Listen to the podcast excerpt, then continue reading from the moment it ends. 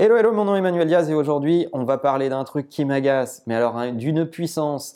Pourquoi l'entreprise n'est pas une famille et pourquoi il faut arrêter de dire que les entreprises sont des familles?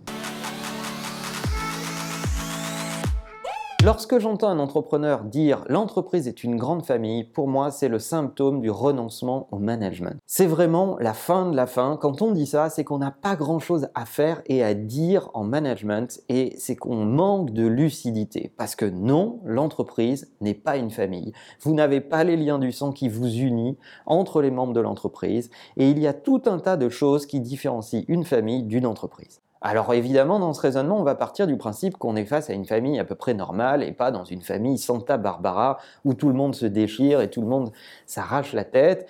Euh, si on fait un raisonnement sur une famille lambda, eh bien oui, je pense que l'entreprise et la famille sont deux notions qu'il ne faut pas associer parce que lorsqu'on les associe, c'est très dangereux. Dans une entreprise, les collaborateurs sont un moyen d'atteindre un objectif. Dans une famille, les membres de la famille sont l'objectif lui-même.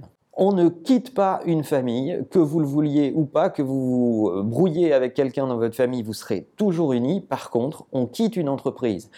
Et des fois, on voit des gens partir qu'on adore, et c'est la vie, et c'est comme ça, et il faut l'accepter. Et si vous vous mettez à faire des mélodrames chaque fois que quelqu'un s'en va, ça va devenir suffocant, et votre entreprise va manquer d'oxygène et manquer de, pragmatisme. Et il faut savoir que euh, l'entrée et la sortie dans les entreprises, ça fait partie de la vie des boîtes. Quelqu'un qui vous rejoint en vous disant qu'il a besoin d'une famille, à mon avis, déjà, il y a un truc de douteux. Parce que si c'est de l'affect qu'il recherche, vous risquez d'avoir des problèmes de management de cette personne. Parce que vous allez vous retrouver dans le même cas que l'on a dans une famille, c'est que, à la différence d'une entreprise, dans une famille, on ne peut pas tout dire et il est, parfois souhaitable de ne pas tout dire, alors que dans une entreprise, il est indispensable de tout dire.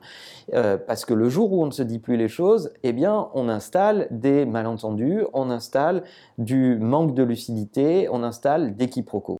À la notion de famille, je préfère très largement la notion d'équipe et je suis plutôt rassuré quand j'entends des entrepreneurs parler d'équipe. Parce qu'une équipe, on y rentre, on en sort. Parce qu'une équipe, elle est là pour produire du résultat face à un objectif. Elle s'unit et elle se désunit face à un objectif.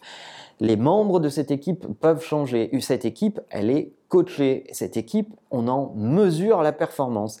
Tout cela est bien loin notions familiales. Alors s'il vous plaît, arrêtez de dire que vos entreprises sont des familles, commencez à les gérer comme des équipes et vous verrez que votre management n'en sera que plus simple. Parce qu'on est justement une belle équipe, partagez cet épisode avec les gens que ça peut intéresser et en attendant, n'oubliez pas que la meilleure façon de marcher, c'est de vous abonner. À bientôt.